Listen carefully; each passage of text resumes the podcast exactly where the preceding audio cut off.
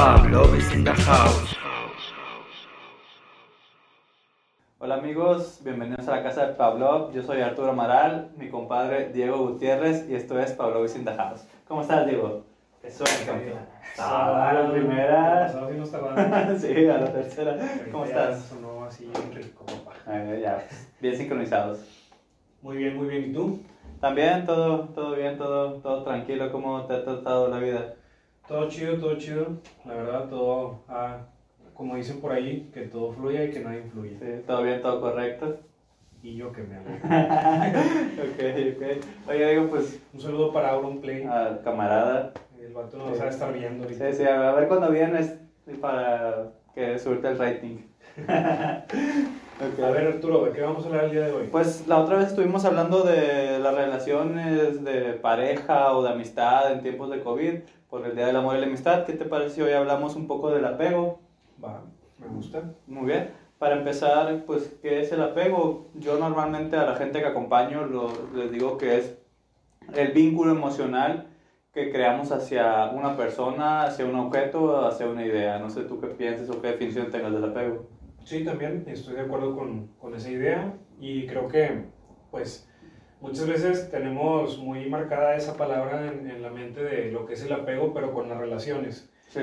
Pero en realidad es que el apego pues se puede ver en todos lados, o sea, en todas las cosas que tenemos. Por ejemplo, pues aquí yo tengo mi Yeti, ¿no? Tú tienes el tuyo, eh, tenemos un celular, toda, ya la mayor parte de la gente tiene un smartphone.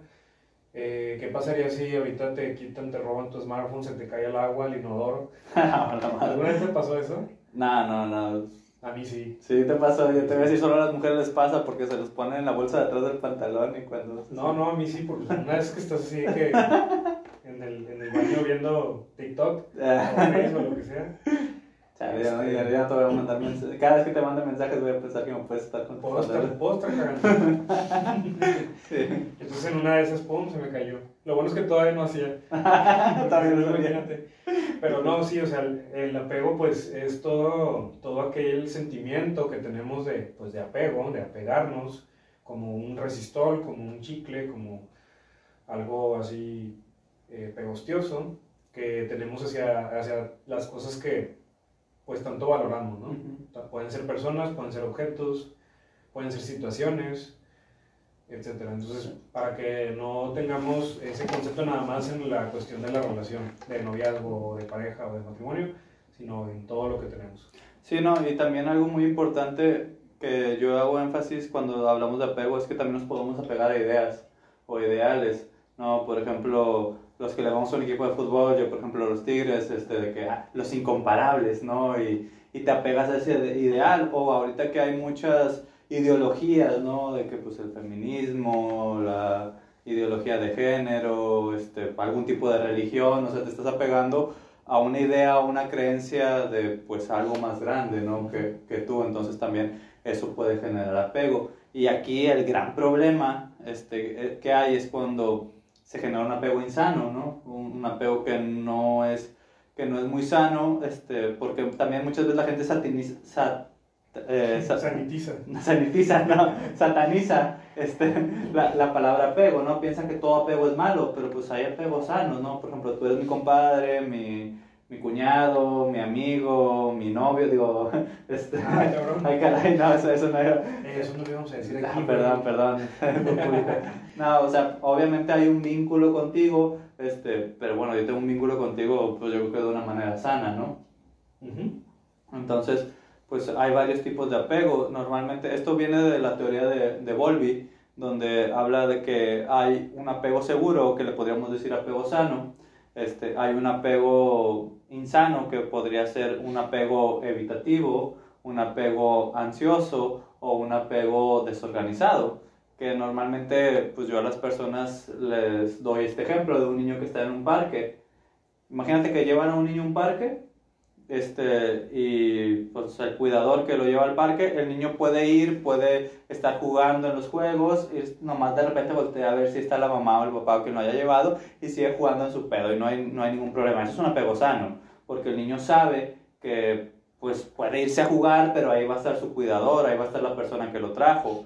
Un apego este, evitativo es el niño que lo llevan al parque y ya va y se desentiende y le vale monja, por no decir madre, este, el cuidador, la cuidadora, eh, y, o sea, les vale, eh, fulanito, ya vámonos, mijito, ya vámonos, mijita, ya vámonos, y el niño sigue ahí jugando porque no le importa en realidad ya el cuidador, la cuidadora, este, y el apego evitativo, eh, perdón, el, el apego ansioso, este, ese fue el apego evitativo. El apego ansioso se refiere al niño que lo llevas al parque y no se separa de ti, no se separa, no se separa del cuidador de la Sí, o cuidadora. sea, separarse tontito le da miedo, cualquier, si pasa un perro, si hay aires y se cae una hoja casi del árbol, ya está con esa ansiedad, con ese, con ese terror. Así es, y por ejemplo, para subirse al, ¿cómo se llama? No sé, al resbaladero, tienes que ir, estar con él, subirte y todo eso. Eso sería un- un apego ansioso, ¿no? Y el el apego debi- eh, desorganizado, pues es el apego más cabrón que hay, porque pues es el que normalmente tienen, no sé, los sociópatas, los psicópatas. Personas con trastornos más desarrollados, más Así es. profundos, más fuertes. Así les digo, cualquier malo de película, la mayoría tiene un apego, una- una- un apego desorganizado. Bueno, digo, ¿y como qué personas o qué ejemplos nos puedes dar de que conozcamos? Bueno, fíjate que eh, hablando sobre la tecnología, Ujú. Eh, la tecnología pues es un tema bastante nuevo, bastante, bueno, no bastante nuevo, sino bastante fuerte en nuestra, en nuestra actualidad. Y, por ejemplo, ¿cómo sería tener un apego sano con el teléfono, con el Instagram, con el. Facebook, con el TikTok? Pues sería como saber dosificar, saber cómo prestarle nada más cierta atención cada cierto tiempo a aquello a lo que tanto estás disfrutando, disfrutando o aquello a lo que pues tanto te interesa, ¿no? Que puede convertirse en un, en un vicio. en Así un- es. Sí, que igual se me hace que en algún otro episodio hablaremos sobre los vicios. Pero, eh, pues un apego sano a esto es eh, saber controlarte a ti mismo, a ti misma, saber decidir hasta dónde, saber decidir cuánto tiempo, como decía, ¿no?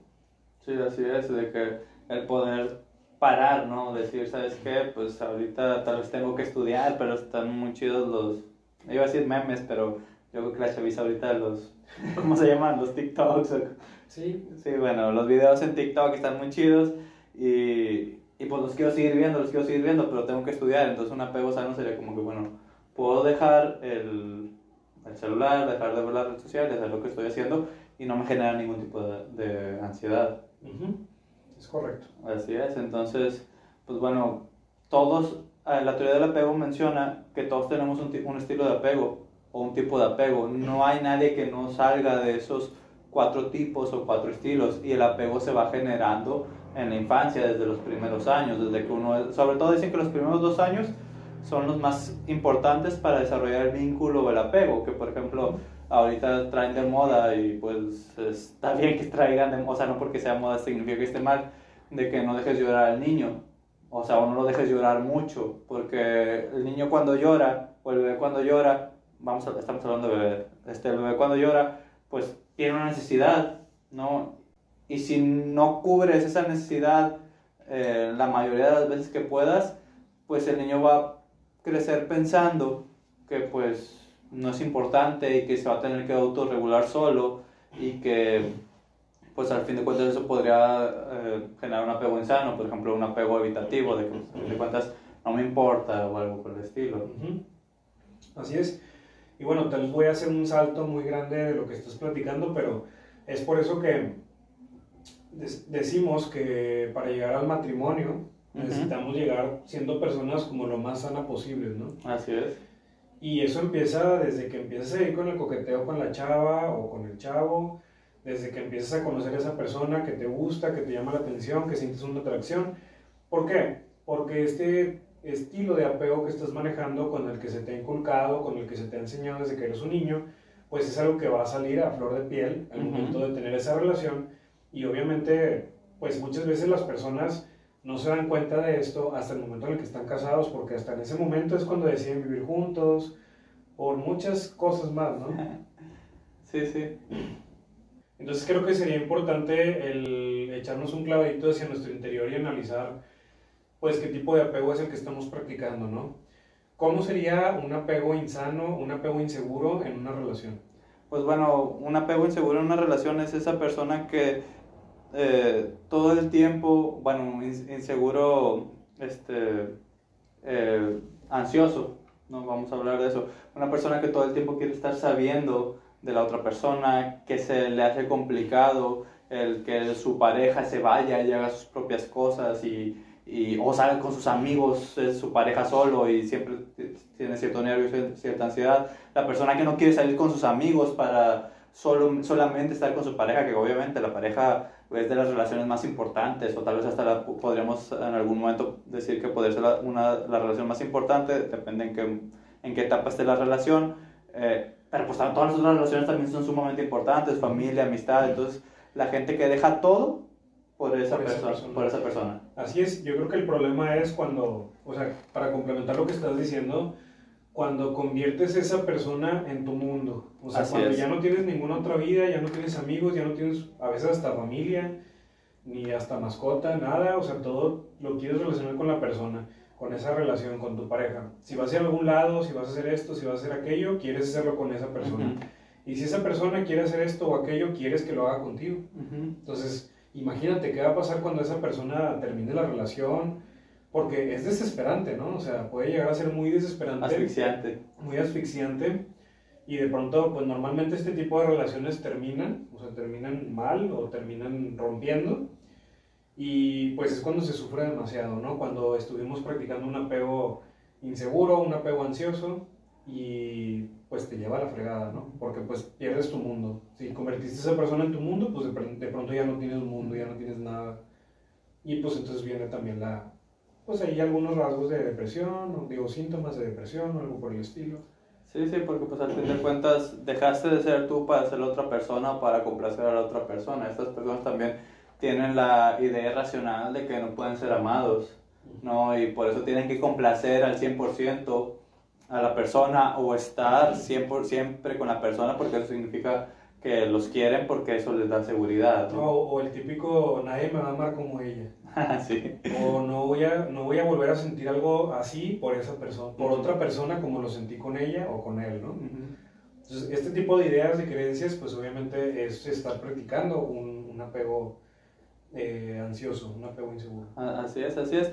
¿Y cómo sería entonces una, también un apego inseguro pero evitativo? Pues es este típico, y voy a hablar de hombres porque se da más en hombres, normalmente también se puede hablar de mujeres, pero pues también se da mucho en hombres, este que no se logra comprometer con alguien, ¿no? Que está ahí como que con una relación y con otra y con otra y que pues al final de cuentas no logra profundizar con nadie, ¿no? Que tal vez, o que tal vez tiene muchas parejas a la vez, que no se abre con las personas, ese tipo de, de, de, personas, no sé si quieres agregar de este tipo de apego. Sí, no, no, eh, lo explicaste muy bien, es evitar eh, otros estímulos, o sea, es evitar otras personas, otros estímulos, otras actividades, por el hecho de estar con esa persona, sí, es así, ¿verdad? Sí, así es, o sea, no, no, o sea, es el, el, el evitar el profundizar en la relación Ah, ya, como todo superficial. Sí, todo superficial, exactamente. Ese que tiene una novia eh, cada mes o, o, que puede andar con muchas personas, que,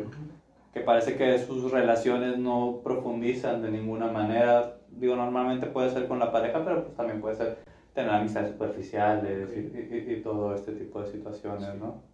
Entonces, e, eso, eso puede pasar. Es, pues, los mujeriegos, vamos a decir, ¿no? O, las sombrerieras. Sí, pica flor. los colibríes. Los colibríes, ándale, ese tipo de, ese tipo de personas. Ahora, platícame tú. Si tienes un colibrí tatuado. Ah, caray. es porque estás eh, proyectándote en el, en el, en el tatuaje. sí, sí, pues los tatuajes. No sé, pero se los dejamos de tarea. Sí, tienen a ser muy proyectivos. Ahora digo, platícame, me imagino que sí te ha tocado atender a gente que tenga un apego insano ansioso y un apego insano evitativo, ¿no? Que una de las personas sea como que muy dependiente y la otra persona como que ni la pele o mucho, no sé cómo te ha ido con ese tipo de pacientes. Pues fíjate que he tenido más experiencia con pacientes que eh, practican más el apego insano o el, apego ansioso, ¿verdad?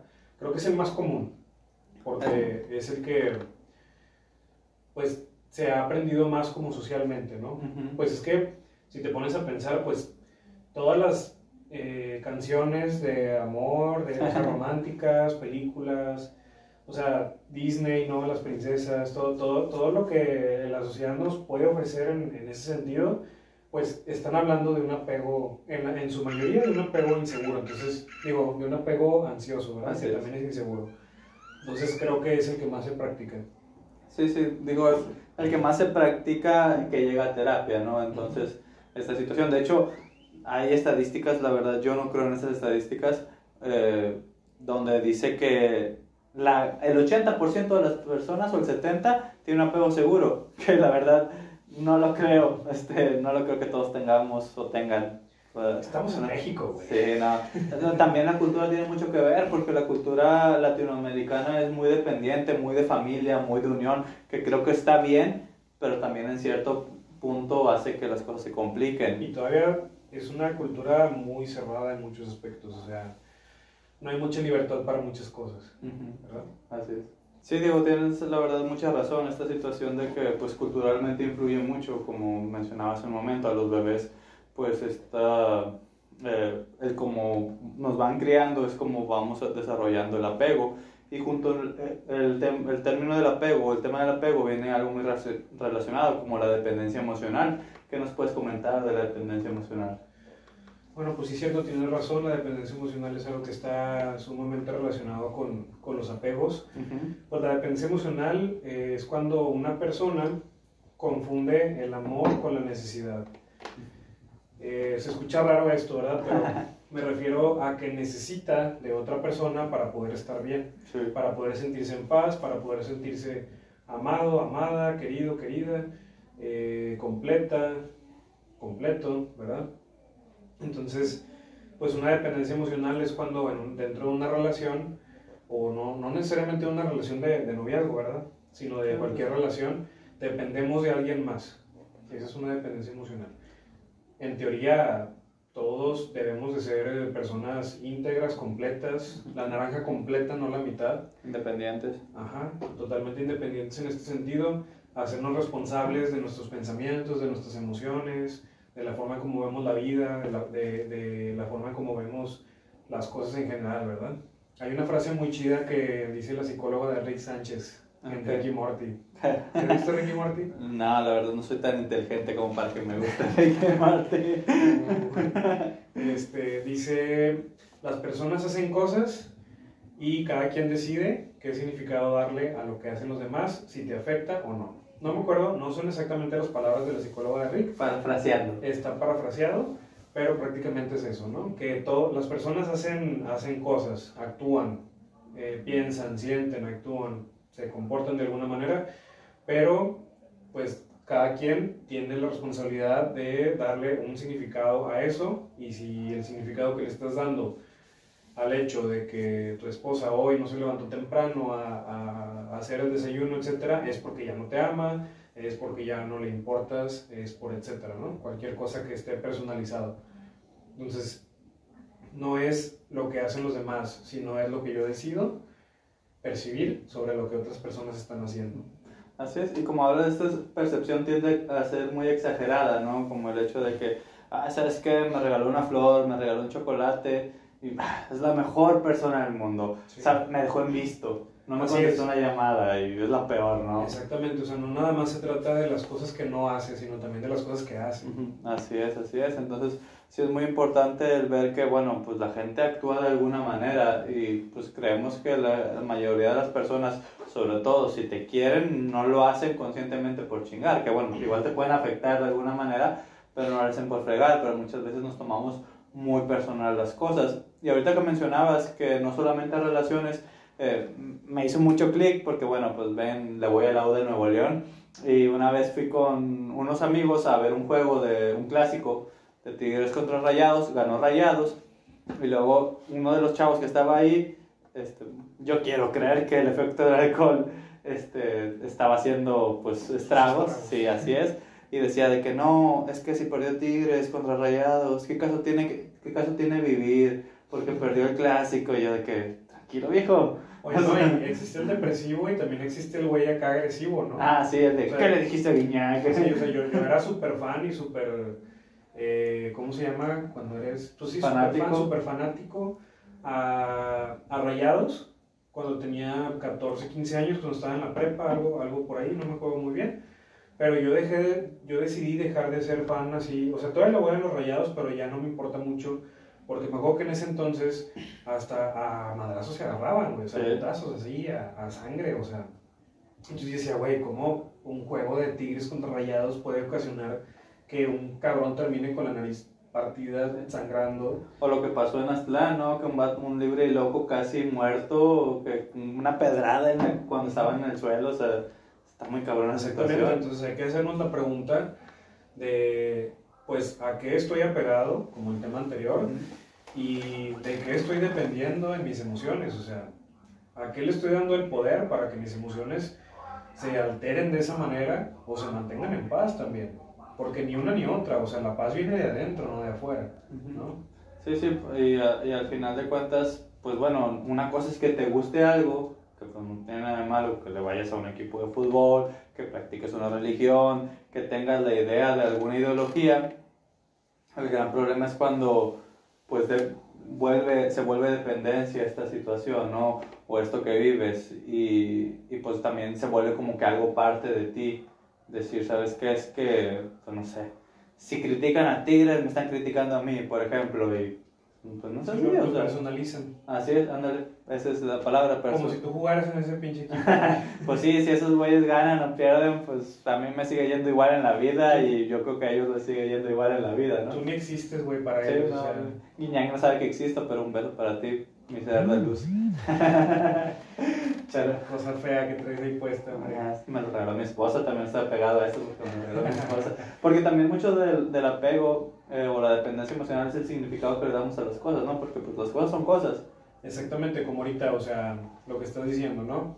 Es una sudadera, un chaquetín, eh, que es de los Tigres, pero aparte te lo regaló una de las personas más importantes en tu vida. Entonces, le estás dando un gran significado de apego a este objeto, pero la forma en cómo manejas ese apego o la forma en cómo usas ese, ese objeto es lo que va a dictar o va a, eh, sí, pues dictar si esto es un apego insano o sano, Sí, no, imagínate que, o si estás dependiendo de eso no. sí, que la use todos los días, que parece caricatura, que tra- siempre traen la, la Sí, misma no ropa. como que está muy bonita que No, digamos. está bien chingona.